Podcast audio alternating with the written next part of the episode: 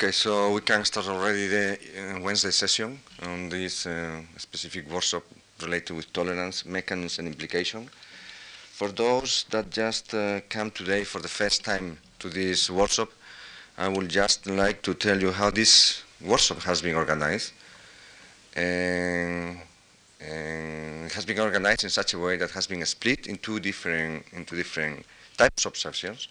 In the first one that took place Monday and Tuesday, they were run by 12, 14, 12, 13 foreigners uh, specialists in tolerance and conjunction with uh, 25 Spanish immunologists. And during these two days, the most hot uh, topics in tolerance has been discussed. T-cell tolerance, B-cell tolerance. It has been, been discussed using different models and also different possibilities and the different theories that explains self-tolerance has been discussed. No general agreements appears to be. And I hope that some of these uh, disagreements that, that still holds uh, can be shown up today. And therefore we can keep some discussion on, on these different possibilities and different interpretations of the same experiments. Uh, that was the first, the first part. In the second part is going to be an open session. That means that it's accessible to everyone, everyone that is interested not only in immunology but in, in biology in general, because we think that uh, tolerance is not just uh, an, an immunological problem, it's a, a cell biology problem, and, and, therefore we believe that um, the importance of the understanding of tolerance can be applied for biology in general, as it has been proved for many other immunological problems in the past. Just with these uh, remarks at the start, I will like to, to start the session, letting everybody knows that there will be three speakers in the morning, three speakers in the evening.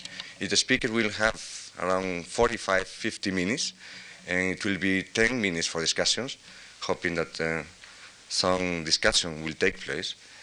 And after the first speaker, and there will be a coffee break, and the small bar on our left that uh, is um, rather well equipped with coffee and, and refreshments. So if you just feel feel that you need to wake, wake up, please take a coffee and come back again in 10 minutes, not more than that, because we don't want to be out of time. So, and I will also like, just to finish, I would also like to thank the Fundación Juan March for his continuous support and, and the organization of this meeting, of this workshop, that uh, I hope at least it will be very helpful for those Spanish immunologists that are working in this country. With this remark, uh, I think it is interesting to go on or to start the, the, the, workshop. The first speaker is going to be Antonio Coutinho from the Institute Pasteur, and he will talk about beyond clonal selection and network. Thank you very much.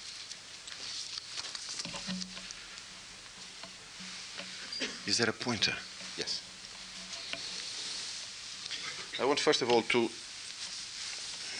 express my gratitude to the organizers of this workshop and sessions because it's a great honor to me to be here with so many uh, distinguished of my colleagues uh, and particularly because I was chosen without being an expert in tolerance. As Carlos said that we are all experts it's not true I'm not uh, also, before I start, I want, oh, actually, I want to start with that, with quoting Antonio Machado, that you probably know better than I.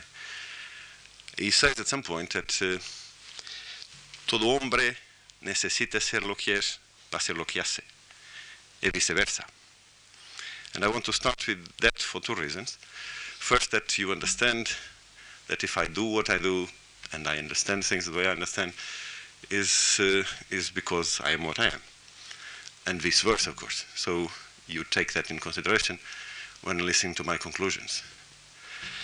The second, of course, is that he continues, Mairena actually continues to explain to his students that one cannot take this statement as an ethical rule, because if one accepts it fully, it will lead you to too much tolerance. And I think in a workshop of this kind, it's a good idea to start from there because it tells you that tolerance uh, comes with learning, with wisdom, with understanding of things. And therefore, that in, in these terms Mairena is talking about, at least, tolerance is derived from self-assertion, from a positive definition of what self is, because only by knowing what we are, we can accept the others in their differences. And of course, this uh, is the way I see tolerance, in social terms at least, and uh, not by ignorance or by elimination of those that we don't understand. So, if we go back to immunology then, and I'm sorry for this introduction, if we go back to immunology, let me perhaps start with a paradox, which has been bugging me and many of us for some time. Uh, we are all aware of this fantastic progress that has taken place in immunology over the last 20 years or so. Uh, the central problem has been solved already 10 years ago. That is generational diversity. Diversity is the central problem of immunology. And uh, many people, uh, actually many good people, start thinking of leaving the field because everything has been solved, more or less. Uh, I, I, find it paradoxical that when we come to real life, uh, there is no progress whatsoever. We continue to treat allergy as before we knew about IgE. All the progress in uh, uh, transplantation and autoimmune diseases is not the progress in immunology, but the progress in the pharmacology of immunosuppression. And we seem to be quite unable to derive effective vaccines for the larger part of the world population. Has never been as many infected people as today with serious infections. So I, I, I, wanted first to comment on this, that uh, maybe the reason why there's been so little progress in these issues uh, is one out of two, or perhaps both. The first, I think, is because the progress in molecular and cellular biology has not been accompanied by the progress in what I used to call systemic biology. I think it's no news for any of you that the whole is more than the sum of the parts. It's no secret for you either that old type biochemist has died out because old biochemists were fully convinced that the cell was just a bag of enzymes. And that they never made the step to a higher level of organization of those enzymes in a structure that was organized in a system that was called a cell. I think to some extent that immunology is still at that stage where we consider that immune system is not a system but a bag of clones. And it's time, I think, to make that step if we want that we don't die out as this old biochemistry. Of course, it's difficult to make the step, and you'll see from what I'll show you in the attempts one is trying to make to make that step that we are stumbling and not really proceeding very much but I think it's fair that I'll let you know what the difficulties are. Um, there is also another reason that I've been considering as an important one, which I'm not so certain anymore that's important, is some con confusion that has been entertained in the field in conceptual terms. If I can have the first slide, uh, I'll, I'll tell you what I mean with that. So essentially, as you all know, immunology has developed under the protection and shade and lead of the clonal selection theory of Burnet. The first central rule has been proved right, beyond any doubt, and it was at the origin of much progress in molecular biology. But this whole concept includes a series of other postulates that is, all autoreactive cells are eliminated, and consequently, there is no repertoire selection after this elimination has taken place. This is wrong, we know. The theory also predicts that at rest, the immune system, without external antigens, the immune system is at rest. And this I hope to show you, it's also wrong. So the, this part of the conceptual framework as immunology has developed is what I mean that considers the immune apparatus a bag full of clones without any possibility of interaction of those clones amongst themselves or with other body components, because any variable regions that would interact with productive affinities with any other component inside of the organism would have to be eliminated. There is no real alternative to this, and that's one of the problems. More than 15 years ago, Jerne made one postulate of variable region connectivity amongst immune elements derived from the large diversity of those, one could not avoid connectivity. And unfortunately, the theory that I call here theory has never been made. There was only this postulate of connectivity. There was no postulate of functional rules, quantification of that connectivity, genetics of that connectivity. And indeed, what has happened since then in what is called the network field is simply to use idiotypes or variable regions as surrogates of antigens, when in fact we had enough antigens already before.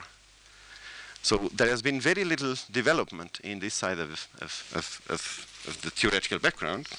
And the confusion comes from the fact, and it's probably no news for you, that many people that talk about idiotypes and network regulation also say that these postulates of the clonal selection also practice their experiments as if the, these postulates are correct, when those indeed are apparently incommensurable. Before continuing then, let, let I usually get lost as I talk, uh, but, but I'll give you then my conclusion first. Next slide. So I'll try to uh, show you some evidence of the way we have been developing our thinking, that uh, the immune system actually proves very naturally and nicely that these two incommensurable views of the immune system actually coexist in a system. That is, there, are one, there is one part of the immune system that we used to designate as central part, which includes about 10 to 15% of all the lymphocytes, which are activated in a normal individual. They are effector cells, they are going, they are doing some things, which are embodied in a highly connected network of V regions, which this network also includes other self molecules, and therefore includes autoreactive cells. That this network is genetically and ontogenically determined, and that its functioning is autonomous from external antigens. And that uh, purpose of this, although I would not like to go into too much teleology, but it looks to us that the purpose of this is self-assertion. That is, to establish the molecular identity of the individual and to keep track of its history. There is then the larger part of the immune system that includes almost all the lymphocytes, 90% or so, which are resting cells, as we all know. They don't function unless they are stimulated by external antigens to make immune responses. These are large clonal expansions and are essentially disconnected from any network whatsoever. Because these cells are disconnected, they can only be so if they are totally depleted of autoreactivities. And indeed, this part of the system fits entirely with Burnet's views.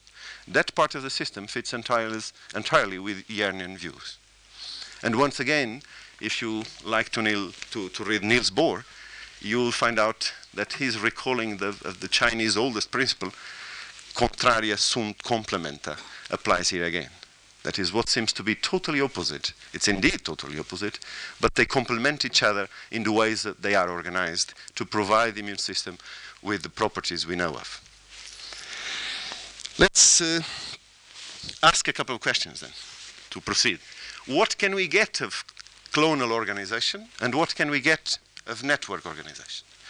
Clonal organization, I think you all know what we can get.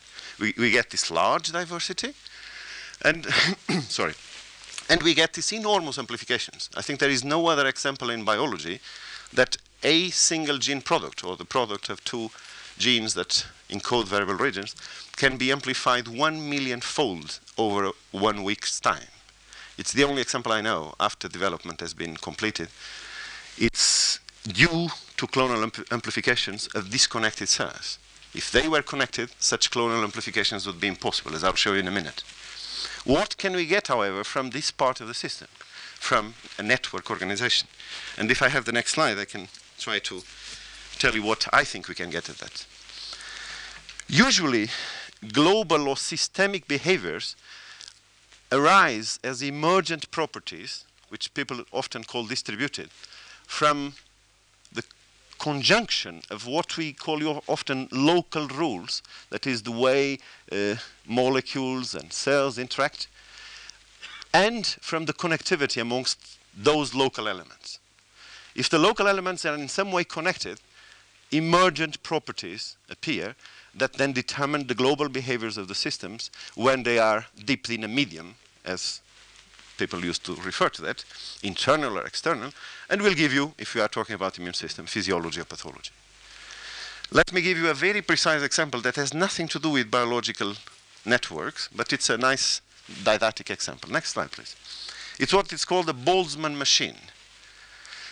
The Boltzmann machine is very similar in its principle to one thing that has become popular lately called NetTalk, which is a machine that learns how to read English, so far English only. Um, and this Boltzmann machine is, is uh, they, they, are very simple in principle.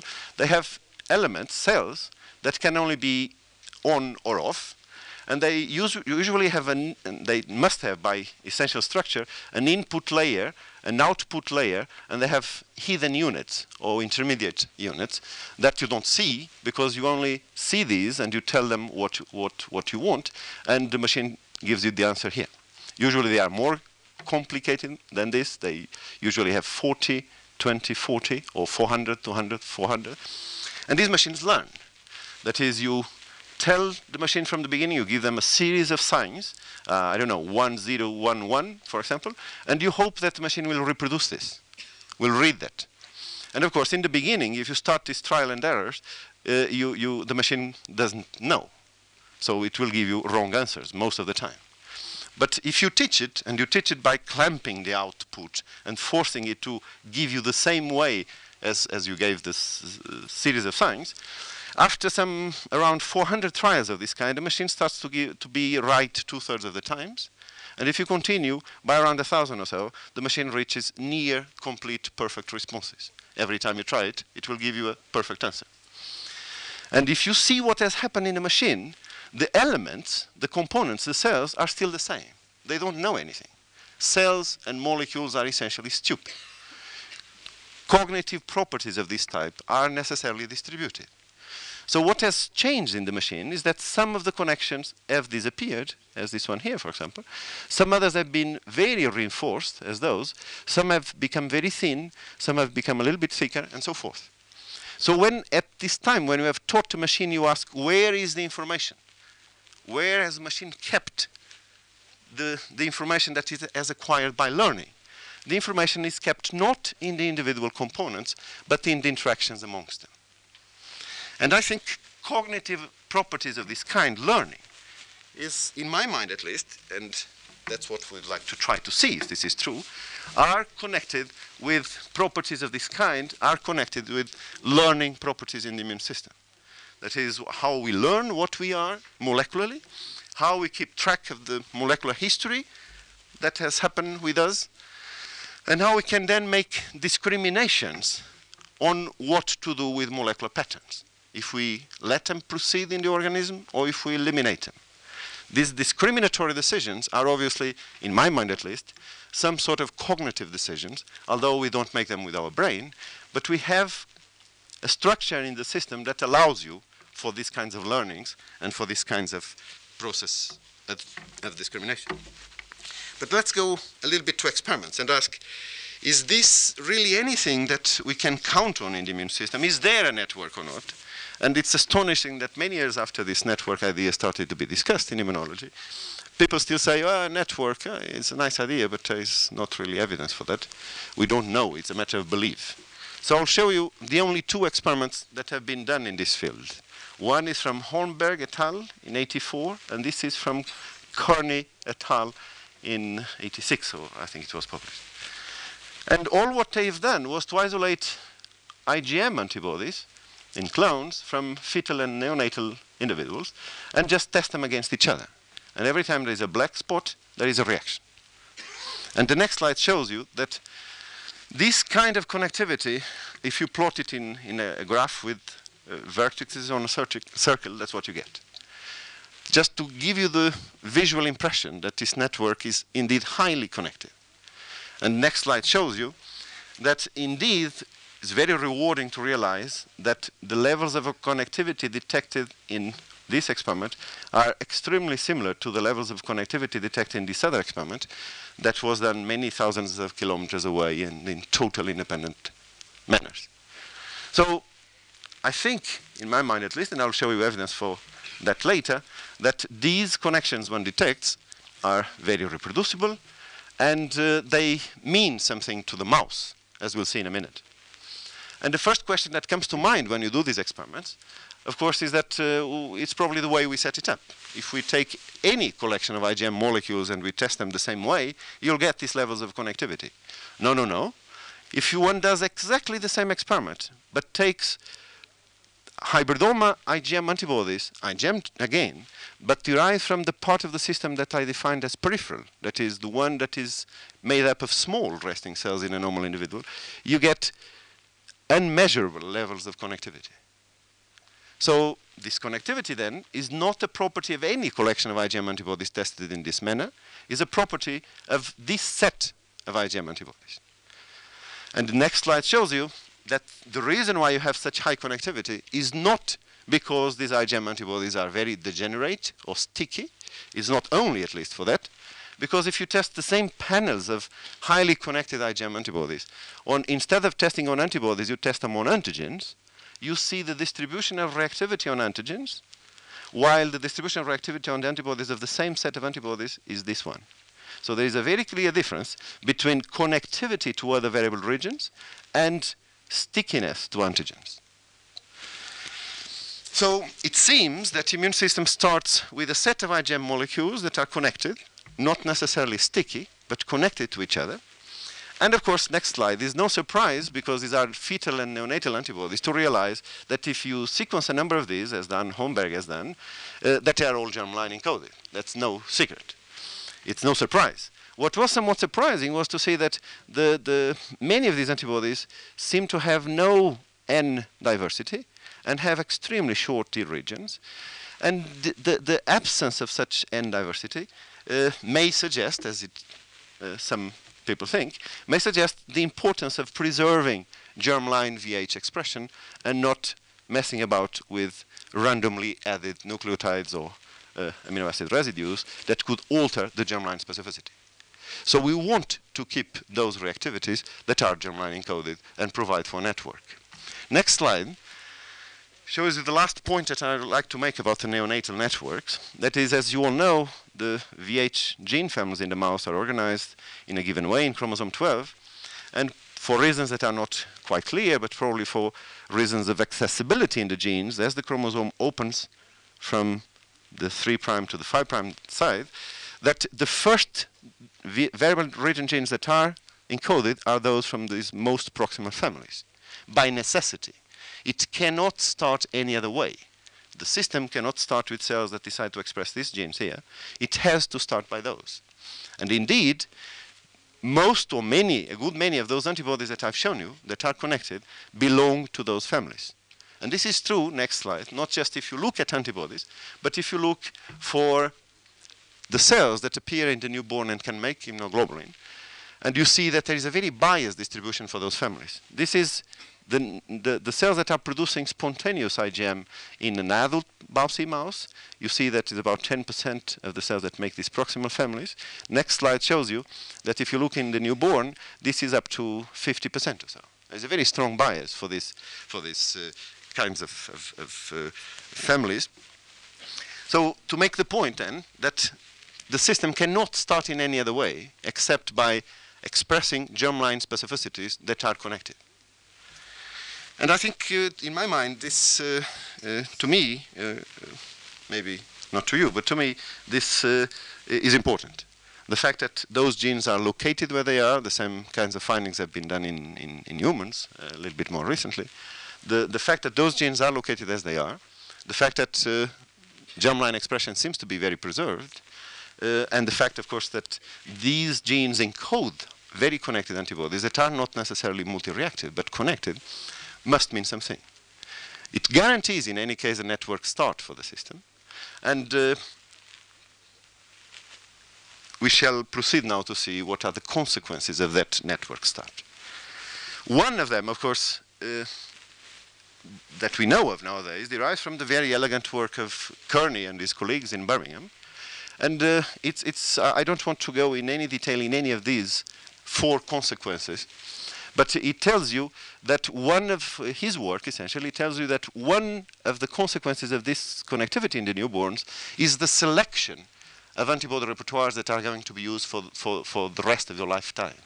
In the response to, to external antigens, bacterial antigens, such, such as levan, dextran, phosphorylcholine, inulin, and many others, that he has analyzed, the selection of the clones that are going to be kept in the organism and respond to such bacterial products is done through these network interactions.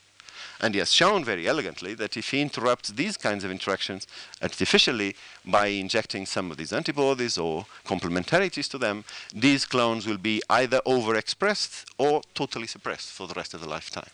And importantly, these clones are the ones that ensure protection against bacterial products the most well-known example is the work of Briles in, in, in, the United States that shows that the germline pair of variable regions that encode antiphosphoryl antibodies, that is the uh, VH uh, called S107 and V-kappa22 variable regions, are the ones that afford the best protection.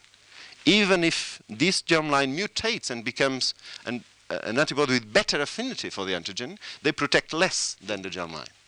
And this germline dominance is selected through these kinds of network interactions in the, in, in the newborn.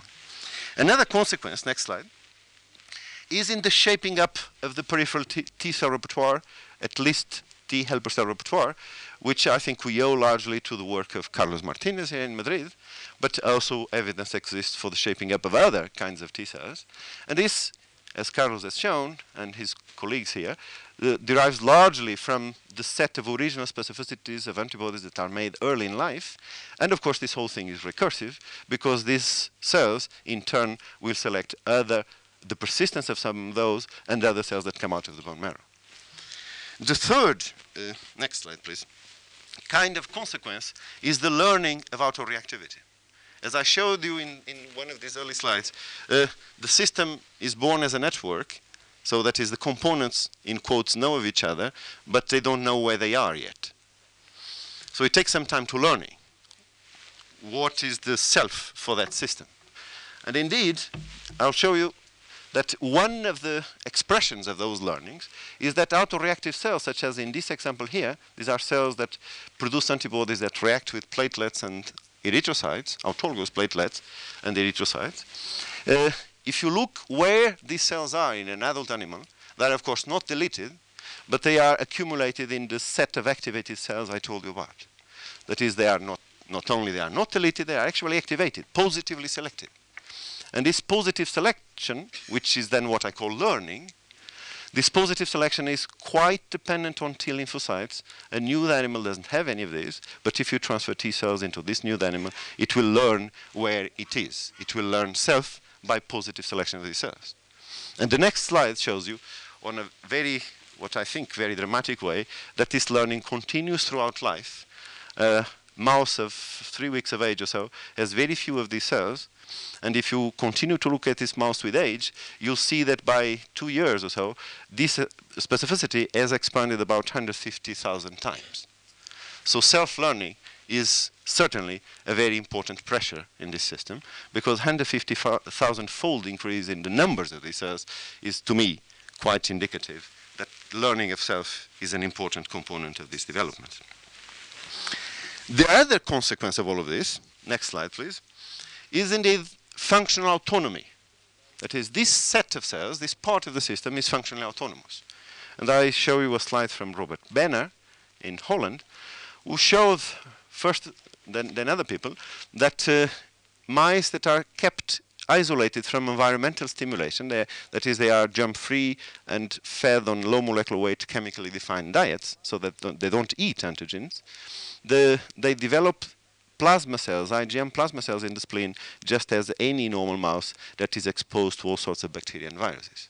So autonomy of function is also, in my mind, a direct consequence of this network organization. And the next slide is a, shows you an experiment of Pablo Pereira, who showed that these very same mice contain autonomously activated CD4 and CD8 cells that help B cells as well as any good helper clone and suppress B cells uh, as well as cytolytic T cells, although they are not cytolytic. They are just suppressors. So functional autonomy then is something that uh, becomes important to me because resting lymphocytes do nothing, as you all know. They have great troubles to remain alive doing nothing. And as they function uh, is when we start to be interested in them. And the, the, the autonomy that this uh, embodies, this kind of organization, is uh, depicted here in a summary. That is, if you compare these antigen-free mice with uh, pathogen-free but uh, colonized mice, you see that the sets of activated cells that are in black or in dark shades are roughly the, the, the pool size of, of, of those sets of cells is roughly the same as in normal individuals. So there is really an autonomy, which we can explain only in one way. Next slide, please. That lymphocytes, we already saw, lymphocytes are stupid, and lymphocytes can only react uh, in one way. They can only they can only feel how much their receptors are occupied.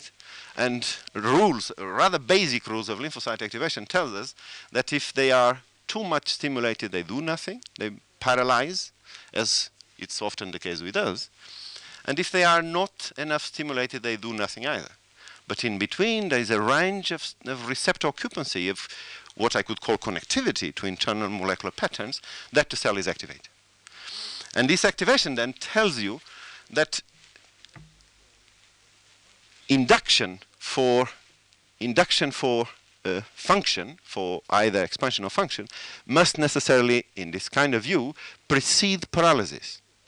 And therefore, that autoreactive cells, certainly many of them will be paralyzed, but many of them will be located in this range of connection with self-molecular patterns that will lead them to induction and not to paralysis. Of course, many of them will remain small, that they don't have enough receptor occupancy with internal, internal ligands to drive them into function. And therefore, what you see is a system that has this, if, if drawn to scale, this would be a long thing here with 90% of the cells in this side, that is small resting cells that decay fast. And these cells are the ones that I was describing at the beginning as composing the peripheral system, and those are the ones that I'm describing as composing the central system. We should then worry about uh, why aren't these cells bad for you, and we should also consider that all what I will tell you about why aren't these cells bad for you, if they are autoreactive, does not, of course, uh, include this major explanation of paralysis of autoreactive cells of higher receptor occupancy or, or higher connectivity with self tissues. But I, I, remind you, by the way, that it has never been the question whether or not autoreactive cells would be paralyzed. Of course, some uh, will always be paralyzed. The question is if paralysis or elimination of autoreactive cells explains all what we know. And in my mind, it does not, because amongst other things, it does not explain this autonomous activity in closed immune systems. So induction, again, must precede paralysis. Next slide uh, gives you what uh, the clonal selection gives you. That is, these small cells that are in the organism that have no connections, when stimulated, make these fantastic immune responses with three or four of magnitude increases, gives you what I was telling you in the beginning, this million-fold amplifications of a given pair of genes, which uh, I think is the only example of this quantitative magnitude I know of. It gives you monotonous responses because they are allonomous. That is, these are the typical stimulus response behaviors of isolated boxes, of isolated cells. But the network operation gives you very different pictures from this. Next slide. Gives you fluctuations if you measure not antibodies that come up after immunization, as in the previous slide, but antibodies that are being made in this autonomous compartment of the system, it gives you fluctuations of this kind that look messy at first sight. Uh, this is the same antibody fluctuating with time in six different mice. And if you, it looks messy, as I was saying, but if you look at it and if you do dynamic studies on this, next, if you treat the data in the appropriate ways, you see that some of, about half of the animals behave as what the specialists call chaotic attractors, while some others behave as either oscillatory or a mixture of these two. And if we have the time, we come back to this a little bit longer. That is, these oscillations that are very different from immune responses are not just anything. chaotic behaviors tell you that they follow some rules, but that one can see from the straightness of these lines here, but we cannot predict what they are going to do, but only that they obey a general behavior. So it's not anything, but something very well determined. Next slide shows you that one of the reasons we think that these autoreactive cells are not bad to you is that if you stimulate them specifically, and you choose animals where the same specificity is located in this central part, autonomous part of the system, or located in the peripheral, small resting part of the system, you stimulate both and you see that you only get good responses when the cells are resting and disconnected. But when they are connected into some sort of autonomous activity, you get very poor responses. Next slide shows you that this autonomous part is not totally uh, blind for any influence, not at all the dynamics of this part of the system, of the networkly organized part of the system, is in fact reflecting compensations to perturbations in its own dynamics. And indeed, if you take very small concentrations of these same antibodies we are measuring, and you inject them without adjuvants and intravenously where they are, you'll see that very small concentrations in the order of 10 nanograms of antibodies like this one that we are measuring here, will have drastic consequences for the evolution of that dynamics. And not only for the evolution of the production of this component itself, but for the production of connected components. This other antibody here that we are measuring, that has these dynamics in the same animals as there, is an antibody that reacts with that one in one of these black spots in the first matrices I've shown you. And if you inject this little of that antibody, you see that there are drastic consequences for it, the, the dynamics of that component itself, but also for the dynamics of the complementary antibody. So this is a very typical network behavior, is vice versa, which as a bonus gives you immediately one thing, one thing that network people used to call dynamic memory. That is, the, the, the dynamics determine in some way what's going to happen next. We can't predict it because the behaviors are chaotic, but gives you what is going to happen next. And just look in the bottom of this slide that this set of six mice, three months after they were treated with 10 nanograms of this antibody, they remember somehow that they have been treated with 10 nanograms of that antibody three months before. Which to me is, I think, a rather impressive example of dynamic memory. I would like to go over now perhaps a little bit into tolerance. I, as I told you, uh, we are not at all experts of tolerance, but uh, we got a little bit into it because if, if I still have five minutes, fellows, ten minutes? Ten minutes. Okay, thank you. Uh, I, would like to go over a little bit into tolerance, and we got into that because of these connectivity matrices. If you take those connectivity matrices, the only two network experiments that were done so far on structure of networks, uh, and you reorganize them, you quickly find out that these antibodies, these neonatal antibodies, distribute essentially in three groups. One that is undiscriminately connected to everything and to themselves. Another one that is not connected to anything except to these multi-connected fellows, so is essentially disconnected. And another group that is actually here divided in two subgroups where the components only react with the the elements of the other subgroup and not with themselves. We call these usually side connected. You can then take those rules that I've already shown you in a slide, those bell-shaped curves of rules of lymphocyte activation and function, and make computer models that I don't have the time to go into any detail, and use this empirical data, real data from connectivity, and see how, how it works. And what you find out very quickly, these are plots very simple Macintosh plot uh, on activities of these clones, of these 26 clones that you saw in the previous matrix. These are two-dimensional uh, two-dimensional plots where the vector defines, each point here is defined by the vector according to these two variables that we are measuring.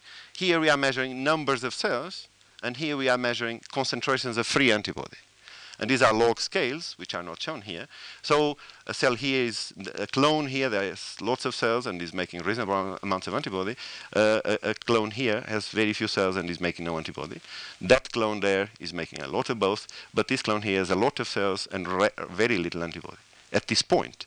Because as the time runs and the machine runs the simulation, you, you see that the points go around because the state of activity of this particular component changes with time.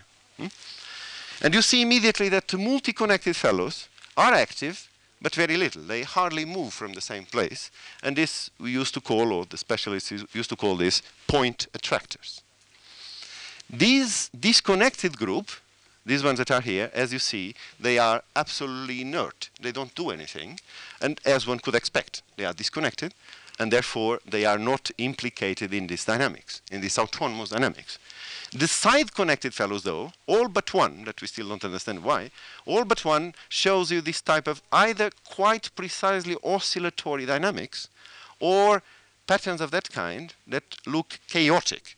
That is, for you to understand the notion, if we would continue this simulation for longer periods of time, you'll see that they, when they cycle, instead of coming back to the same place as these ones, they move a little bit their position. So if you if we were to continue a longer time this simulation, you'll see that these these vectors would occupy the whole space because they are chaotic. Now one can do little simulation experiments here. And the, and the, main advantage of this is that you don't spend mice and money to do it, but you can do the experiments. You can now say, let's put this system in a condition of autoreactivity. That is, let's stimulate any one of these clones by a constant amount of antigen which is an auto, uh, autoantigen. It's there all the time. So let's stimulate one of these disconnected fellows, one of these connected fellows, or one of those. could we go back one slide just to. I mind you that these side connected fellows are only connected to the ones in the same group, with one exception. There is this fellow here, what we call number nine actually, that is both follows that rule, is connected essentially to the ones in the other subgroup here, you see, but is also connected to one other in the same subgroup. And this becomes important in the next simulations. Next, please. So we provide auto-reactivity to this system, and we stimulate one of these clones. Next, please. And what you see is that if you stimulate a disconnected clone the, with a constant amount of antigen, the clone just explodes. And by exploding, it kills everybody else, practically. And the serum concentrations of that one are represented here, just the antibody concentration with that same axis. Uh, it just explodes. It kills the thing. Next slide shows you what happens if you stimulate one of the side connected fellows, that one here. Sorry for this error, is not the right clone, is that one. And you see that the serum concentrations, as you start simulating, go up, but it, they come down and then they go up until they explode. That is, this clone, because it's side connected, tries to control its explosion and it doesn't manage and explodes. The next slide then stimulates number nine, which is the fellow that is both side connected and has one extra connection to one in its own subgroup, and you see what happens. Nothing explodes. That is, you, if you stimulate the fellow, it will continue to show chaotic behaviors, but it never explodes. But now, if you look at the whole simulation, you'll see that tolerance is not at all absence of reactivity. In contrast to that, you see that now many of the ones that were inactive because they were rather disconnected, they were now brought into activity. And some of those point attractors that we had in the beginning have now started to make some other cyclic type dynamics. That is, if you were to find in a patient, for example, a high titer of a given clone, you would not directly assume that this is the result of a stimulation by an autoantigen. It can be the consequence of having stimulating another fellow that brought that type of behavior into dynamics, or any one of these. So, but to leave you the notion that at least, and that's why we got a little bit interested into this, that tolerance uh, requires a lot of activity, is not energy. And I, I, I'd like to give you one practical example of this, which are experiments of Antonio Bandeira. Next slide, please. We just went back to repeat old experiments from Medawar, injecting newborn spleen, uh, newborn uh, uh, animals from an inbred strain with F1 uh, cells from the spleen of an F1 mouse between that strain and another incompatible strain. And what astonished us, and him mostly, was that the animals that after this treatment grew up and became tolerant, so they were, all this group were tolerized, and these were normal animals, not tolerized at birth, and those that grew up and were then grafted mm, and, and those that showed tolerance, that is, tolerant accepted the graft, they had much higher levels of activity in their spleen than those that were tolerized but rejected the graft. these had been tolerized at birth, but when we put the graft on, they were actually not tolerant. They rejected it. And actually, these ones had much more work, so to say, to be tolerant than the ones that were just normal and graft and had to reject their first graft. This astonished us because it went along these lines that uh, if you really want to be tolerant, uh, I mean, it takes, and I think we'd all agree to that also in social terms, it's more difficult to be tolerant than to reject. It takes us more mental work to accept the other's ideas, or at least to see which ones they are, uh, than to just reject them. The next slide shows you that this kind of reaction has some immunological specificity and memory. This is, of course, a spleen from one of those tolerant animals. This is the spleen from a normal animal. And you see it takes that animal much more effort to be tolerant than to be normal. But in addition, if you, six months after the first graft, you put a second graft in that same animal, it will tolerize it, but it takes it even more work to tolerize a second graft. And next slide shows you that if you look at the cells again, the, what we call boosted tolerant are, uh, have, of course, many more have much more activity in their spleens than ones that are just tolerant and primed with the first graft. Because of the pioneering work of, uh, of some of our colleagues here, mostly uh, Pippa Marek and John Kappler, next slide, who, who, have shown linkage between the reactivities of some uh, kinds of T cell receptors, the variable regions of T cell receptors with some nominal reactivities of these cells, one could go on and ask the question if these cells that are having a lot of work in those animals tolerized at birth, if they were, had some sort of reactivity or specificity to, to, to the tolerized tissues. Because, of course, if the animal is tolerant, we cannot tell that the cells that are there are reactive to these tissues because in most of the times if you use conventional assays that look at the ability to of the cells to destroy the targets you'll of course not find it because the cells are turned on in a type of behavior that is not destructive that is tolerant and we can discuss what that might mean. So one, one of the, this, the, the, prototype experiments that uh, John Kappler and Philip Marek uh, have done was to show that there is one particular gene product that's expressed in the SGL mice that uh, they called V beta 17A uh, is not expressed in BALB/c for genetic reasons apparently. But if you make an F1 hybrid between these two, as they have described, these cells don't appear in the periphery of the F1 mice uh, because they've been deleted in the thymus. Now we had a different condition. We let these animals be born and we impose in SGL animals cells of this kind that carry the BALB/c antigens. Medawar system again. And then we see that the animals are tolerant, next slide, because we can put uh, third-party grafts that are rejected and, and uh, donor grafts that are accepted side by side with the syngeneic, next one. And then you can look if these cells are there or not. And you see a normal animal that has not been tolerized, a normal SJL mouse, has cells of this kind in the CD8 compartment, I think is that one, and in the CD4 compartment. While if you look at a, an animal that has accepted the grafted, it has also lots of cells there in both compartments of cells. And if you look at animals that have rejected the graft but slowly, so they were partly tolerized, they are also there, and ones that are actually not tolerant at all and reject acutely the graft, they are also there. And the next slide quantitates this and shows you that in the draining lymph nodes of tolerant animals that have received the graft, the, these kinds of cells, the numbers of these cells, are largely increased compared in the tolerant compared to the normal mice that are rejecting the grafts in a controlled way. And indeed, there is a rather nice correlation between numbers of cells and the behavior of the animal. The one that is tolerant has most, the one that is partially tolerant has a little bit less, and so forth. I don't want to imply at all that most of the self-tolerance goes this way. Of course not. You will hear a lot of evidence, and I'm fully convinced of that, that most of self-tolerance go through other mechanisms that take place in the thymus. That, but it's quite clear to me that some forms of tolerance that the animal learns or the cells, the system learns in the periphery are probably due to mechanisms of this kind that have to do with learning of connections and not learning at individual cell level. It's good because I don't think I have any more slides. Next.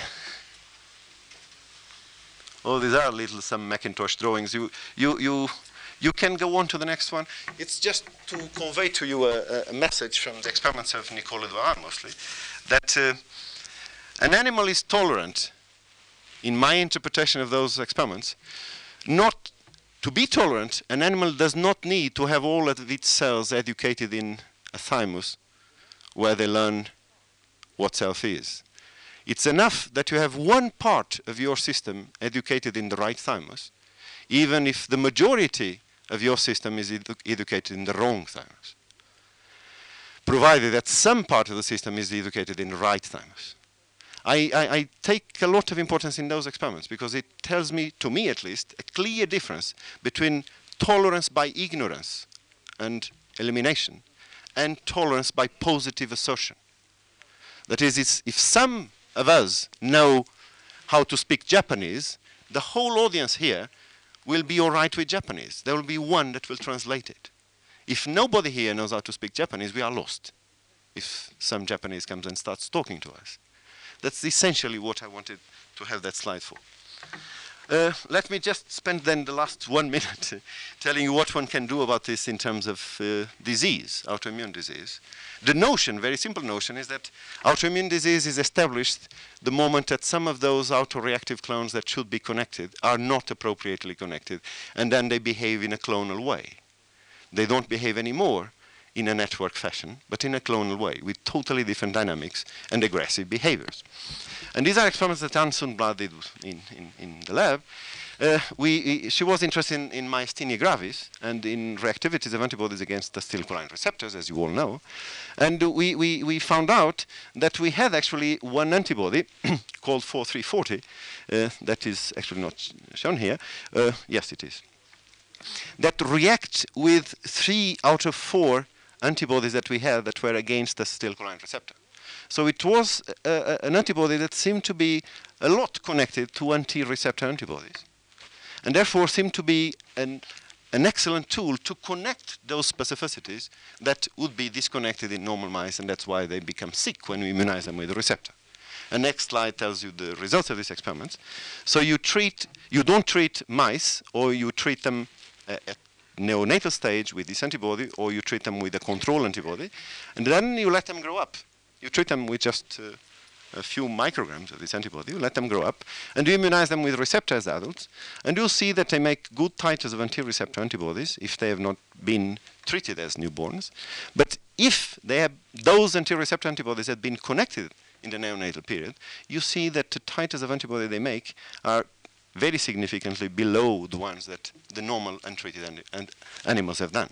In other words, uh, I show you some uh, light of possibilities with these uh, kinds of ideas. That is, maybe what we should be doing in autoimmunity is not so much to suppress the patients, but rather to appropriately stimulate and connect it, the clones that are now disconnected. The light, please. Of course, uh, I, I'm, I'm, I would be the last one to claim that I'm right in what, in at least all what I told you. Uh, I'm certain that this perspective of things has very many holes and drawbacks and certainly wrong assumptions and even more certainly wrong interpretations of the way I see things. It looks to me, however, that 100 years of militaristic immunology uh, looking at destruction of targets uh, have led us nearly nowhere in autoimmunity. So I, I'd like to consider it uh, that we have the right, some of us that are more inclined to that, I, I, would like to give ourselves the right of trying some more peaceful and comprehensive alternatives for the next hundred years. Thank you very much.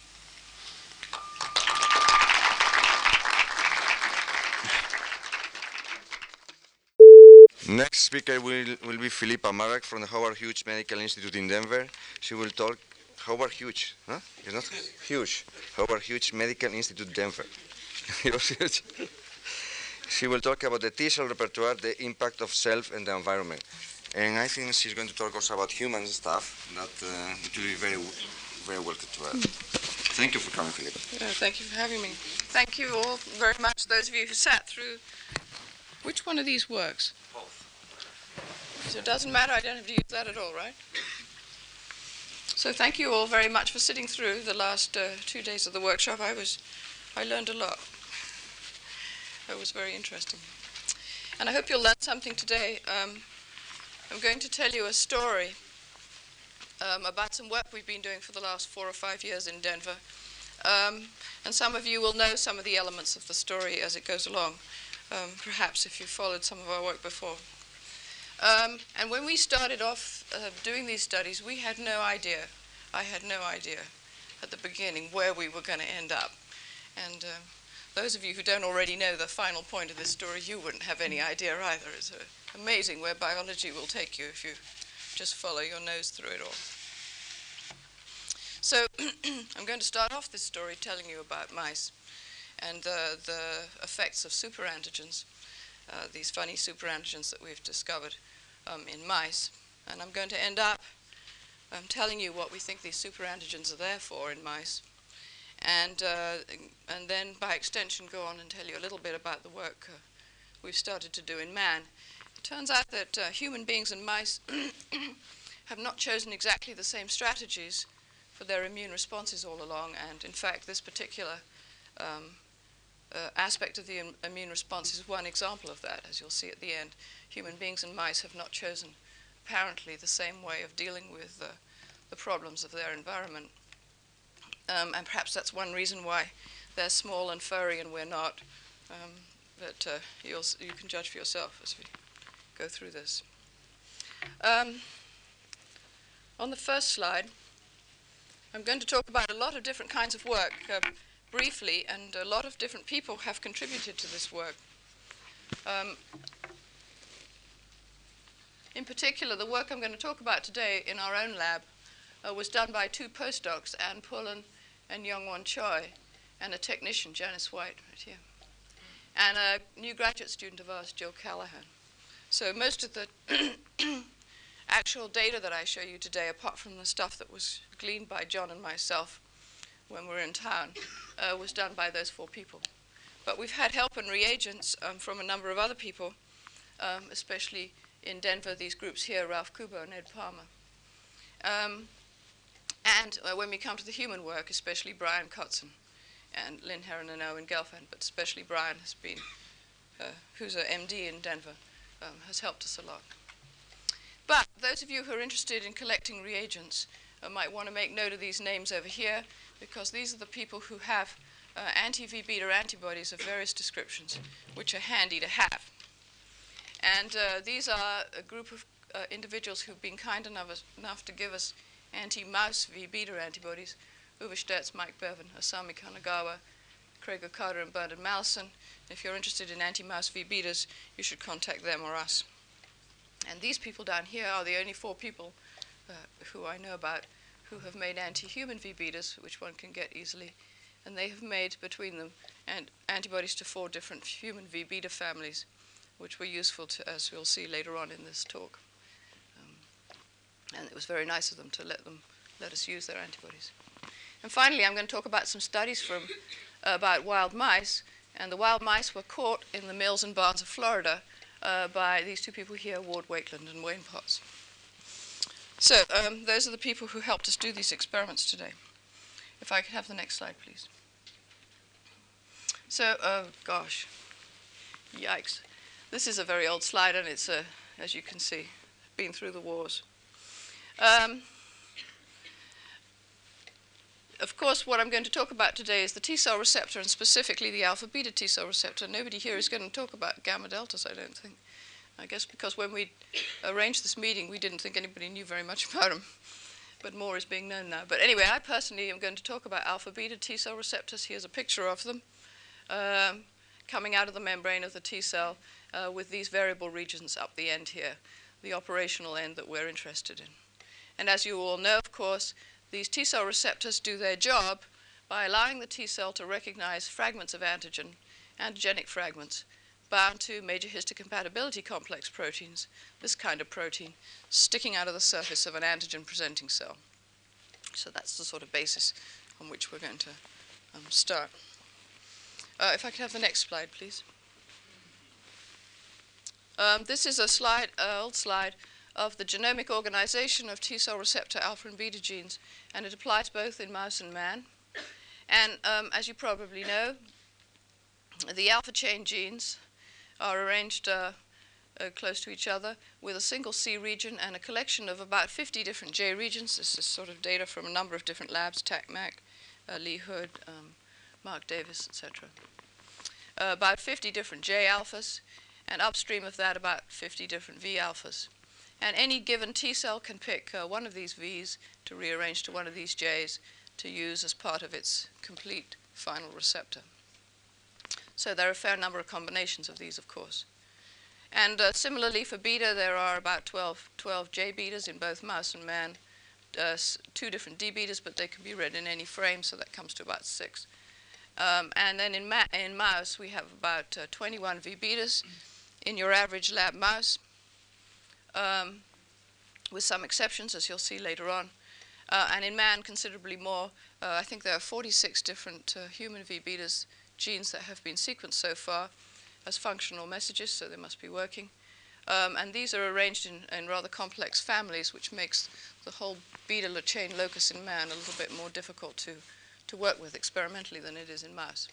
Uh, so in mouse there are about 20 V betas, and in man uh, at least 46, and probably a few more, but not too many more. It's about the right number. So on the next slide. As you know, any given T cell can pick one, as I just mentioned, one of the V alphas and one of the J alphas to use, and he and in a mouse can pick uh, any of the V betas that are available, any D beta and any J beta, and if you multiply all these numbers together, you come to some kind of uh, order of magnitude of the number of different T cell receptors you construct, can construct from these germline elements. And that does not include the fact that one can, induce, uh, can introduce at the junctional points between V alpha and J alpha and V beta, D beta, and J beta N region, non germline encoded uh, bases, as you know. So that uh, there's a sort of minimum number of uh, different T cell receptors that the mouse can make, and it comes to you know three or four million different ones. And probably one can increase that by a couple of orders of magnitude uh, by introducing some sort of fudge factor to account for all these N regions that we don't really know what number to put on that, but 100 seems like a good number. So let's say there are about 4 times 10 to the 8th uh, different T cell receptors that the mouse could make, maybe even more than that, which is probably more T- than the mouse actually has T cells, incidentally. So uh, the mouse has a little bit of a problem, maybe expressing all of its different T cell receptors at once because it's got more possibilities than it actually has cells to stick them on, if you see what I mean. And so one could imagine that uh, sometimes the mouse will have a particular receptor, maybe on Tuesday, whereas on Thursday that T cell's gone away and it didn't regenerate another one with the same receptor. May not always be exactly the same receptor repertoire in a mouse. In a human being, of course, it's not the same problem because we have about the same number of germline elements um, as mice do and about the same amount of N region diversity. So the number of different receptors is about the same, maybe a little bit bigger. But of course, we have four orders of magnitude more T cells than a mouse does. So um, we don't have this problem of trying to express our entire repertoire, perhaps, unlike the mouse. Anyway, these are the number of uh, possible combinations, a minimum number of, uh, of different combinations that can be expressed, as I said. And what this means is that any given combination, say V alpha 2, J alpha 5, uh, V beta 6, whatever, is going to be relatively rare in this entire output out the other end here because it's going to be competed out by all the other possible combinations that could be made. So a given combination of V alpha, J alpha, V beta, and so on will be relatively rarely expressed amongst all T cells. And that's important because, if I could have the next slide. This is a diagram of, um, I think, how every immunologist these days, in the post Pam Bjorkman and Don Wiley age, believes that the T cell receptor interacts with antigen. Down here at the bottom, we have an antigen presenting cell, and it has a major histocompatibility complex molecule, an MHC protein, coming out of its surface. And um, I think it's almost universally believed that now this antigen presenting cell has sucked up antigen or has made antigen inside it in the case of a virus infected cell, and that this antigen has been broken down into a series of peptides, say influenza virus peptides. And some of these peptides come to lodge in a groove in the upper surface of this MHC molecule. And the, the crystallographic evidence for that kind of phenomenon uh, coupled with the experimental evidence for that kind of phenomenon is very good, as you probably know.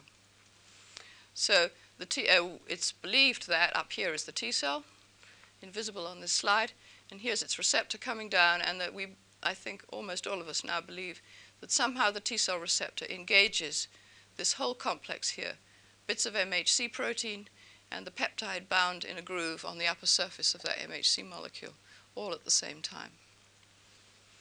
And what's also believed, and there is a number, uh, a fair amount of experimental evidence to support this point of view, mostly from the labs of people like Steve Hedrick, but uh, we've done some work on this ourselves as well, um, is that uh, in order for the T cell up here to, believe, to establish sufficiently good contact through this ligand, um, a lot of different amino acids in the T cell receptor have to bind to amino acid residues of this antigen MHC complex down the bottom here. It's not just a few, it will probably not do.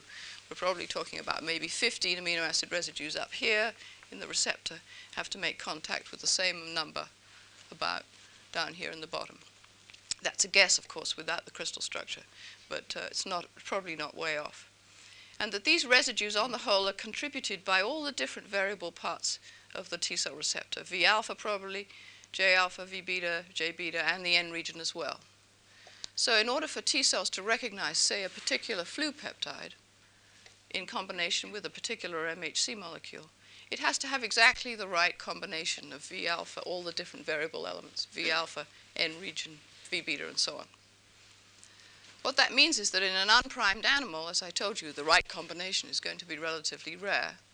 Um, the number of T cells that can respond to a particular flu peptide, for example, is, is infrequent, maybe of the order of 1 in 10 to the fourth or 1 in 10 to the fifth. There aren't a lot of them. So for conventional antigens, the primary response is small, and that's because you have to have exactly the right combination of receptor elements, and that's infrequent in the T cell population, infrequently expressed in the T cell population. So that's what happens for regular antigens, and I think more or less everybody who works in this field would agree with um, that kind of point of view. So we were surprised to find um, that there are a number of exceptions to this rule that you probably are aware of. And we've called these exceptions superantigens because we couldn't think of a better word, although it's kind of a glib term. Um, when we sat around in the lab and tried to think of a name for these things, it was the only word that came to mind. And we'd be very happy to consider a different phrase to describe these antigens, but this one seems to be pretty good. So we've called these molecules superantigens because they stimulate a lot of T cells, even in an unprimed animal. And the reason they do that is because um, they do not require contact between the T cell receptor, all the different elements, variable elements of the T cell receptor, in order to stimulate the T cell to divide, in order to stimulate the T cell.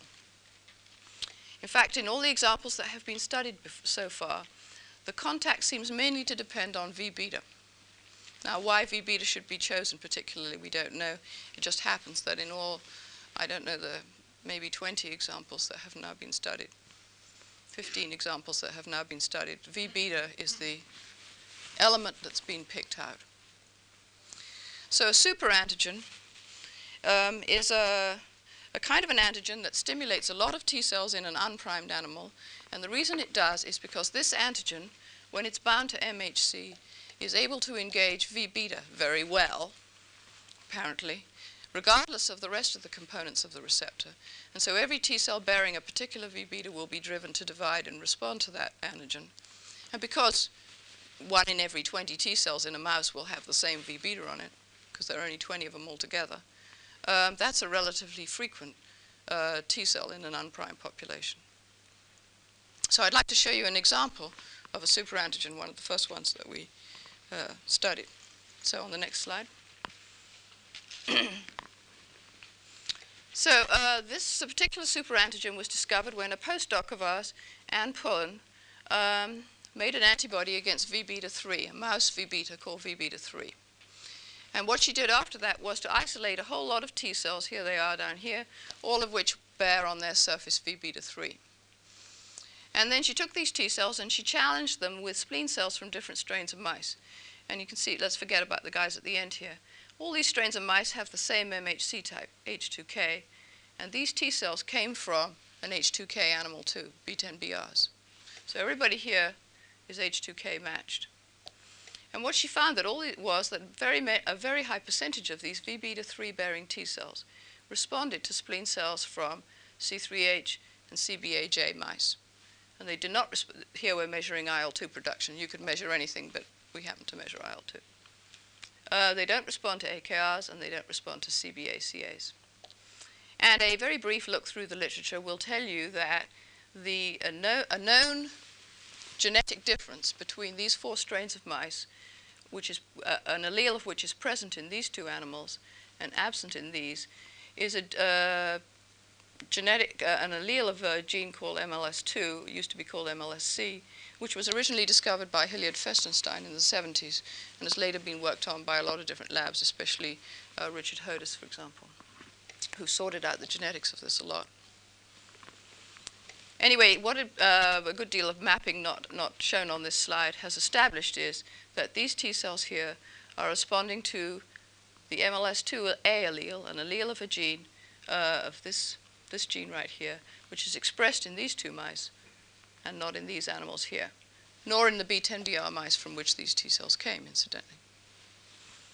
Now, this animal here, DBA2, also has this gene, MLS2A, but it has a different MHC type. And you can see that the T cells also respond to, to that allele, uh, that uh, combination, but not quite so well. So uh, the conclusion from this kind of slide is that T cells bearing V beta 3 uh, tend to recognize this funny antigen here, MLS2A, whatever that is, in combination with H2K pretty well, and they don't recognize it in combination with H2D quite so well. So there's sort of an MHC uh, restriction about this response, but it's not absolute, because some of them cross react and some of them don't. so uh, with, this is one property of superantigens, that is that T cells bearing a, v, a particular V beta will tend with high frequency to respond to that superantigen uh, when it's presented to them. A second uh, property of superantigens, and one that's more significant for the mouse that's expressing them, is the fact that if the mouse has the superantigen already expressed in it, for example, the CBA-J mouse, which is expressing MLS2A, these V beta 3 cells will all get deleted because the animal has to be tolerant to itself. So on the next slide. Uh, we can look at the percentage of peripheral T cells that express V beta 3 um, in mice that do or do not contain or express this particular gene product which incidentally we haven't a clue what it is. All we know is a little bit about where it may or may not map, but um, we don't know anything about what it actually is. And what you can see is that in animals which don't express this allele, the AKR and CBA-CAJ that I showed you on the other slide, this is a cytofluorographic printout of the percentage of peripheral T cells that bear V beta 3. And there's a fair number of T cells that stain, 7%, 4%, in these two different animals. So that's kind of along the lines of the fact that uh, 1 in 20 T cells would be expected to use this V beta as part of their receptor. In animals that express this product here, MLS2A, there are virtually no peripheral T cells that bear V beta 3. And the reason for that is because, as uh, was mentioned earlier on, they have all gotten deleted in the thymus during development. The presence of this antigen in the mice has caused the clonal elimination of T cells bearing V beta 3. So, uh, one a very striking property of superantigens, if they're made in mice themselves, is that they cause the deletion of the T cells which bear them. And of course, that's true for all self antigens, presumably, but one can see it in this case with the naked eye practically, because we can just measure the disappearance of T cells bearing these particular V betas. So, it's kind of a handy tool uh, to measure clonal elimination. So if I could just summarize these results on the next slide. Uh, these are the properties of these MLS-like uh, superantigens that I've told you about. Uh, if the gene's expressed in the mouse, it will cause the clonal deletion of T cells bearing the V beta that will be able to react with it. In this case, V beta 3 MLS2A. Um, if you make an F1 mouse, if you make an, MF, uh, an F1 mouse between uh, MLS 1A and 1B mice, uh, MLS 2A and 2B mice, So they're heterozygous for the expression of the deleting superantigen, if you see what I mean. The V beta will still get deleted because that superantigen is still expressed in those mice. So suppression of this V beta expression is dominant. And actually, this is kind of handy for the mice, you could imagine, because in a single generation, if you take two heterozygous mice that don't express V beta 3, either of them, and you breed them, some of their offspring, a quarter of their offspring, will not have the MLS2A gene just by simple Mendelian genetics. And you can regenerate the expression of V beta 3 in the mouse population in a single generation in a quarter of the babies. So it's a very flexible way of turning V beta expression on and off in the mouse population. That's what's going on here. Um, the, the, this phenomenon leads to expression of V beta in immature thymocytes before they're clonally eliminated. But mature T cells and mature thymocytes have lost the V beta. I don't have time to show you those data. And the fifth point is kind of trivial at this point. On the next slide. This is a list of all the different uh, V betas that we had, this phenomenon has already been established for in mice. So it turns out this funny superantigen phenomenon that I just told you about, and its elimination of all the V beta 3s, is not an uncommon phenomenon in mice. That of the 20 odd V betas that we know about, uh, so far about half of them have a, v, have a known superantigen that's expressed in mice, in some mice and not in others, that will cause their elimination or antigen MHC combination, I should say. And these include these V betas here 17A, which was the first one we described of this type, uh, 5, 11, and 12, 6, 8.1, and 9, 3. And uh, in fact, one can extend this list perhaps a little bit. So this is not a rare phenomenon. This is quite common uh, if one sort of looks carefully for it. And um, this led us to ask the question well, the, this happens frequently in lab mice. Well, that's all very well for a lab mouse that's living in a nice, safe cage, protected from the environment, except for one or two viruses that you may have in your mouse colony. But what happens if you go out in the wild? Because after all, intrinsic, uh, intrinsically, it would seem like the mouse has got these V betas in its, in its genome to be useful to it, to help it resist malaria or flu or whatever else it is that the mouse runs across in its environment. And so you would imagine that it would be good for the mouse to have a lot of different V betas to express on its T cells, to have a big T cell repertoire. But in fact, what, the, um, what these lab mice are doing is busy constricting their T cell receptors repertoire uh, using these superantigens. So the question is, if you go out and you look in mice in the wild, do you find similar phenomenon or similar phenomena, or is this just uh, uh, unique to lab mice? So in collaboration with Ward Wakeland, Anne Pullen has looked at uh, 27 wild mice on the next slide.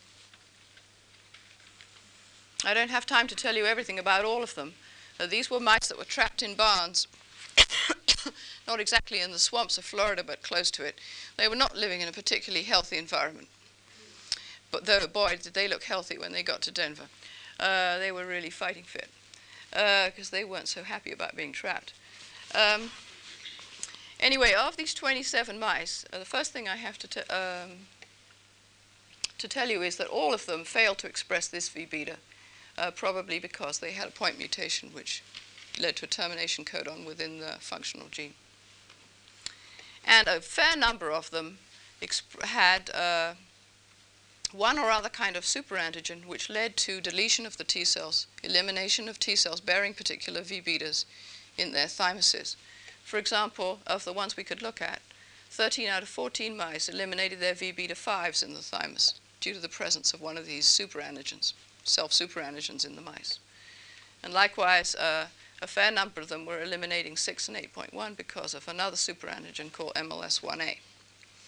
And in fact, the wild mice had even gone so far as to mutate another V beta, which in the lab mice is not eliminated by this uh, self superantigen, but in the wild mouse population has an amino acid uh, change in it, which now allows it to be, muta- uh, to be deleted too. So in fact, they're even more extravagant than the lab mice are. And uh, we found a fair number of mice that were eliminating their V beta 3s in the way that I told you about earlier on. So this kind of superantigen elimination of V betas is not uncommon in wild mice. In fact, we didn't find a single wild mouse that wasn't doing something like this. Even more remarkably, about half of the wild mice were homozygous for a genetic deletion of their V beta locus, such that they had eliminated uh, this whole collection one, two, three, four, ten at least of their V betas completely. This was not simply by superantigens, they had just uh, deleted them from their genome.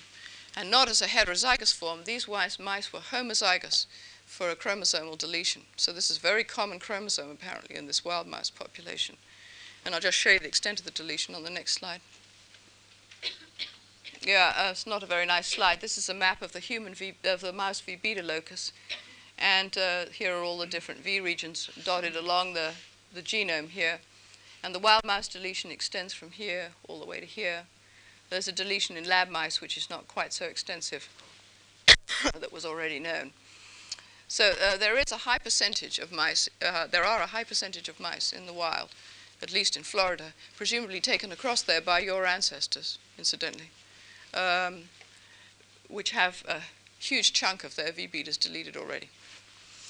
So the upshot of these studies was that, in fact, wild mice express considerably fewer V betas than most of your common laboratory strains. None of them look like a C57 black 6 mouse, which expresses all 21 uh, V betas.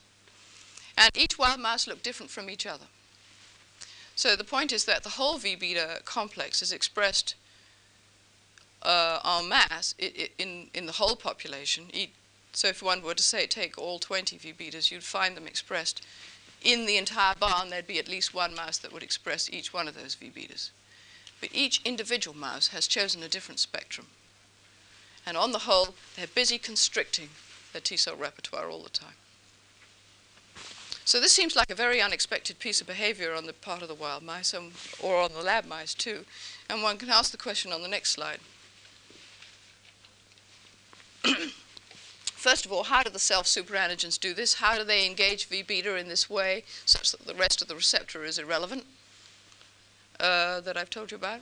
And secondly, why do they do it? That's a teleological question, of course, to which one can never find the answer, but it's a lot of fun to think about it. So, to come to the first point, how does a self superantigen do this on the next slide? The answer is we haven't a clue, uh, in spite of the fact that we've had several postdocs working uh, day and night on the subject for about six months. We have no idea how these self superantigens engage V beta. They could lie in the groove, I think this is lie in the groove, and somehow engage V beta sufficiently strongly that the rest of the receptor is not required.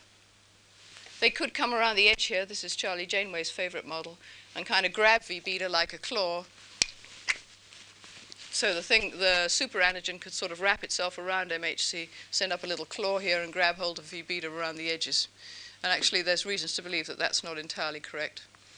It's also been suggested by um, John Fraser, a New Zealander who works on this subject, that they sort of distort the MHC molecule, and what the T cell receptor actually is seeing is distorted MHC. That's possible too, but I don't think it's likely. And so we're left with a total mystery, basically, about how these things are grabbing hold of V beta. So that's the answer to the first question is we don't know the answer. The answer to the second question, our current favorite hypothesis, is on the next slide, and it deals with these toxins. So for, those of you who haven't already encountered the Staph aureus toxins, and probably all of you have, although you may not have known it at the time, um, this is a collection of toxins which are made by Staphylococcus aureus, one of the pathogens that, for man. And uh, they have a peculiar series of properties. The most striking of which is that they cause food poisoning in man and other animals. So they give you, uh, within about eight hours of ingesting uh, staph toxin in contaminated food, you start to vomit and you get diarrhea. And in fact, in the United States, I don't know about this in this country, they're one of the major causes of food poisoning. Uh, there are uh, there are a whole uh, so here that's written down here. Uh, one of the toxins that lie in this family, there are a whole set of related proteins, nine that I know about, uh, of related sequences. it's called toxic shock syndrome toxin. And um, this is the toxin that's been isolated from women who get toxic shock from tampon use. But there are also other kinds of toxic shock from scratches or whatever that have been infected with Staph aureus, which seem to be caused by this toxin too, perhaps and I'll come back to this later on. There's a disease in uh, young in uh, babies, uh, human infants, called uh, scalded skin syndrome. I don't know what you call it in Spanish. um, but it looks like the child has been dipped in boiling water, and the skin flakes off. And this disease is called by a toxin that in uh, America is called exfoliating toxin, and which has uh, some distant related sequence homologies with the rest of these toxins, and which is also made by Staphylococcus. Um, and there are other toxins made by other bacteria which fall into this category. Probably, for example, there's a strep toxin, streptococcal toxin, which has sequence homology with these. Uh, but we haven't done any work on those ourselves. It's been known for many years that these toxins, uh, especially the food poisoning toxins, are powerful T cell stimulants. And if you read the literature, you'll see that there's, going back to the early 70s, um, a long a lineage of papers on the subject of the fact that these guys, which cause food poisoning, also stimulate T cells. And they have, in fact, been called T cell mitogens along the lines of Con A. They stimulate. Um, I'll show you in a minute uh, what these guys do to, rat, to mice. So the first thing I want to show you is some of the properties of these toxins. Um, other people's work, not our own, has shown that um, uh, the toxins I've uh, told you about act by binding to class 2 molecules. If you just take staphylococcal uh, toxin uh, SEB, for example, staphylococcal enterotoxin B, and, and, dump it on T cells without antigen presenting cells, they don't divide. It's not a mitogen.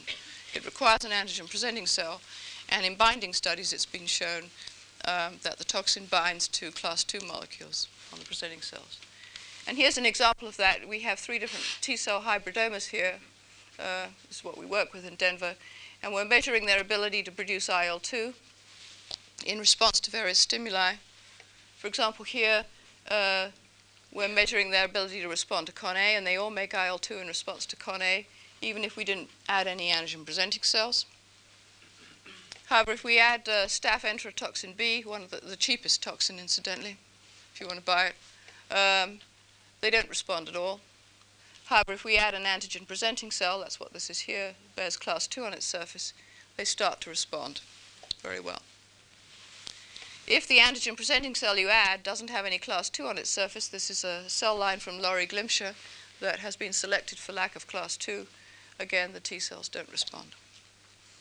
And there is some element of MHC specificity about this. For example, this T cell here, it likes to see staph enterotoxin in association with IE but it will not see the same enterotoxin bound to IAFD, even though these other T cells here do. So there is some related, some uh, MHC specificity about this whole reaction, sort of reminiscent of that uh, self-superantigen MLS um, MHC specificity I showed you earlier. On the next slide. Staph enterotoxin B is in fact not a mitogen for mouse T cells. It only makes T cells bearing particular V betas divide. And what you do is you take a whole pot of T cells you, uh, with some antigen presenting cells and you dump, dump in this stuff that causes food poisoning. And the T cells grow out, and then you look seven days later or whatever to see what kind of T cells are left over. And it turns out that you get a lot of V beta 3s, uh, you get some V beta 7s, and then uh, all three members of the V beta 8 family expressed on T cells, and you don't get anything else. So this enterotoxin stimulates T cells bearing these five different V betas and it do- in mice, and it doesn't stimulate any others. On the next slide.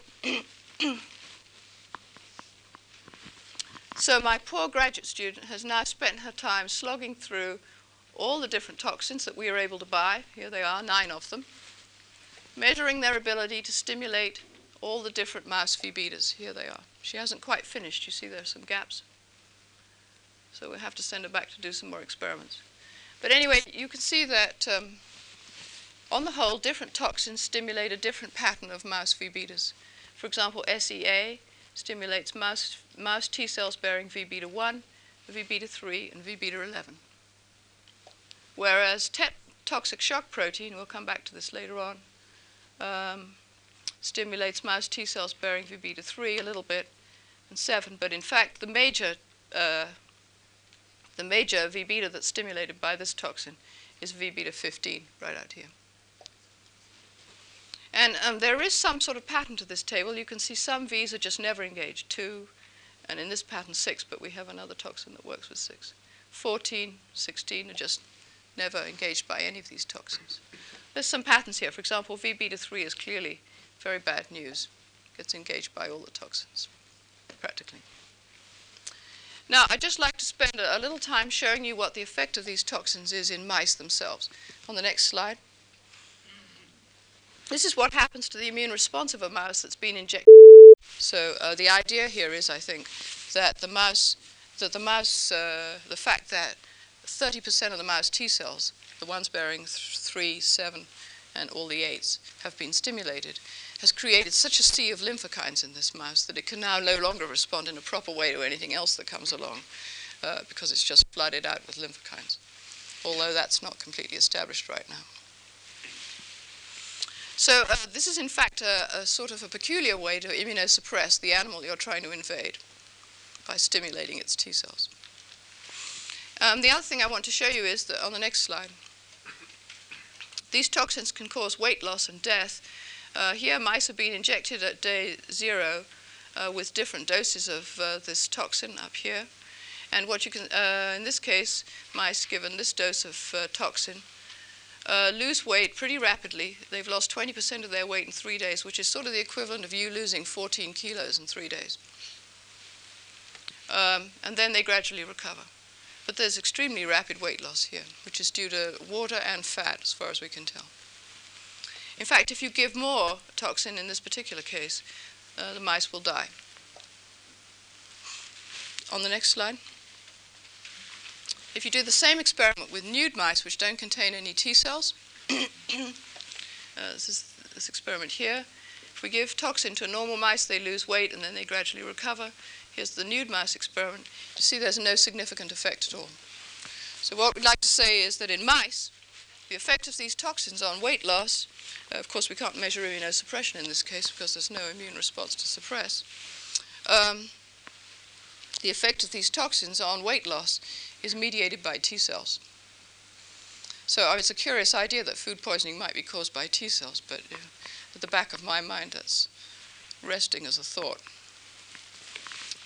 Um, and uh, the evidence for it is resting at this moment on this kind of experiment. So I don't have short time to show you all these experiments. But the point is that you can see that these toxins are pretty bad for mice. They cause weight loss, they cause immunosuppression. This kind of experiment demonstrates that the weight loss is at least in part T cell mediated.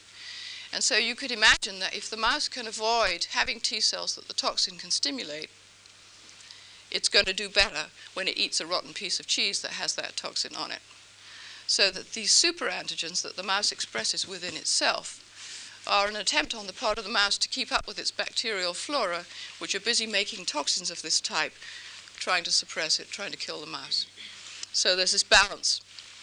And so what we'd like to suggest is the reason wild mice suppress their V with self superantigens or by, clone, by deletion of the genes is to try all the time to keep up with the staphylococcus that are growing on their skin and making these kind of toxins. So I'd just like to show you briefly some experiments in man. Um, the first experiment I'll show you um, deals with human T cells that have been stained with four different anti-V beta antibodies because that's all we had available to us at the time. And in fact, all we still have available to us as far as I know. And the way these experiments were done, we took T cells from the peripheral blood of different donors and stimulated them either with anti-CD3 or with um, the panel of nine different staph toxins. And then at the end of the experiment, we stained the T cell blasts with the four different antibodies, and we, uh, we compared the percentage of, say, V beta 5s right here, the number of V beta 5s that we had at the end of the experiment, with the number that we knew were in that peripheral blood in that T cell preparation when we started out. So the first point is that the anti CD3 um, stimulates T cells with 5, V beta 6, V beta 8, and 12 pretty much the same. You always end up with a ratio of 1, meaning that you ended up with about the same number of T cells bearing, same percentage of T cells bearing that V beta in the prep as you did when you started. And these different circles here are three different individuals for which this experiment was done. Now, if the T cells were stimulated with the one of these different toxins instead of the anti-CD3, you can see the results were quite different. For example, on this particular slide, most dramatically, uh, this enterotoxin here, SEE, stimulated human T cells bearing V beta 8, and it excluded T cells bearing V beta 12, right here. So, what we could say is this looks very much like the mouse situation, that this particular toxin will pick out hum- T cells bearing human V beta 8, and it will not stimulate any T cells bearing human V beta 12. And um, somewhat intermediate results for uh, the other two V betas we were able to measure. Uh, and you can see that V beta 8s are in fact excluded from the responses of most from the stimulation by any of these other toxins on the whole. Um, so from this kind of preliminary experiment where we're able to look at four different human V betas, it looks like the human response is very much like that of the mice, that we respond to these toxins by using particular V beta families, just as the mice did. Uh, on the next slide. Now, this kind of approach had its limitations because we were not able to look at all 46 different human V betas that are known. So, a postdoc in our lab has developed a quantitative polymerase chain reaction in which you can use messenger RNA levels uh, to measure the percentage of T cells bearing particular V betas in a population. And using this, we can measure, in fact, uh, 21 or 22 uh, different human V beta uh, chains or human V beta families in a population. So instead of the four, we're now uh, much more advanced than we were before. And I think he probably could extend this to include them all, but he just hasn't got around to that yet. And this reaction, this, this type of quantitation, I don't have time to go into how it's done, it works very well, I should say. It has a sort of error range of about 20% on it in terms of the actual numbers. And I'm just showing you one example here. This is a particular uh, person who's been uh, stimulated, her T cells have either been stimulated with anti CD3 or toxic shock protein. And uh, this is the percentage of her different V betas in her anti CD3 treated cells. So, presumably, this is the resting levels. And the most dramatic result on this slide is that human V beta 2, T cells bearing human V beta 2, respond very, very well to toxic shock. And virtually no other human V betas are affected at all. They mostly go down in percentage, for example, this one here. So it's clear that the major response in man to toxic shock protein is mediated by human V beta 2s. So uh, this experiment has been done for four other toxins uh, with all these different V betas, and now we can ask several questions. First of all, what happens if we compare mouse and man? If, for example, you take a human V beta and you compare it to its mouse, closest mouse homologue, do they have the same kind of pattern response to these toxins? Is there something evolutionarily conserved going on here? Even though we haven't a clue what that might be. And on the next slide, uh, you can see that that's all tr- uh, on, on the whole true. For example, I told you human V beta 2s respond to toxic shock protein very well, and they do. And the closest mouse homologue to human V beta 2 is, is mouse V beta 15. It's not very homologous, only 45%, but it has exactly the same pattern of reactivity. Um, up here, these are the, the that fall into the mouse 8 family and the human homologs. And you can see that on the whole, if you sort of squint at it, they have the same patterns of reactivity. Not great, but it's not bad either. There are some exceptions. For example, as I told you before, mouse V beta 3 responds to practically every toxin you dump on it. And there, there are some pretty good human homologs, and neither of them have that kind of pattern of reactivity. So this conservation of the ability of the staphylococcal toxins to stimulate related V in mouse and man, even though we're 70 million years apart or whatever it is, um, is true in general, but it's not true for every single case, and V beta 3 in mouse is an example of that. So you can generalize a little bit, but not too much about this kind of thing. Then the final point I wanted to make is that we've recently uh, been able to get hold of uh, being given peripheral blood from two human beings who actually had toxic shock. Um, it's a relatively rare disease these days since they started to squeeze the air out of the tampons. Uh, uh, women don't get toxic shock so often, but they still do get toxic shock. And on the next slide, I'm going to show you the data from these women. Of course, we couldn't study these women before they had the disease, so we're not sure exactly how that went. But This is, a, uh, this is the percentage of V beta 2 cells that were expressed in these in different individuals. For example, you and I, here's three different individuals. Uh, we have about 10% of our peripheral T cells expressing V beta 2. And if you took our T cells and stimulated them in the tissue culture dish with toxic shock, as I showed you before, the percentage would go up to 45%. Here's three different individuals doing that. Uh, and here are two patients that have had toxic shock. This is one patient who uh, very nearly died of the disease. She was in hospital for about a week, and this blood was taken two or three weeks later. And you can see that her peripheral T cells are now, instead of 10% V beta 2, they're about 45% V beta 2 positive. Second patient must not have been quite so sick. She's only got 20% of her peripheral blood T cells. So the point I want to make is that um, this disease, the acquisition of this toxin, um, has in fact done to the human being exactly what you would have predicted it would do from the tissue culture dish. That is, it's induced a tremendous change in the profile of T cells in this individual. And that presumably reflected the fact that the, the V beta 2 T cells in that individual went through a huge amount of expansion, a huge immune response. And so, what we'd like to suggest is that some or all of the properties of the toxic shock, some of the pathogenicity of toxic shock, are due to this tremendous stimulation of 10% of the T cells in this individual to become 50% of the T cells in this individual to make lymphokines and induce shock. So, if I could just uh, sum up on the next slide. These are the conclusions we'd like to draw from the experiments I've shown you so far. Superantigens interact with a large percentage of the T cell repertoire because they're somehow able to grab hold of V beta in every case that's been looked at so far.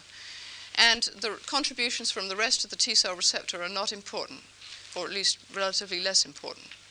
So, because any given V beta is expressed on a fair, fairly high percentage of human or mouse T cells, a superantigen is able to stimulate a fairly high percentage of human or mouse T cells if it engages that V beta.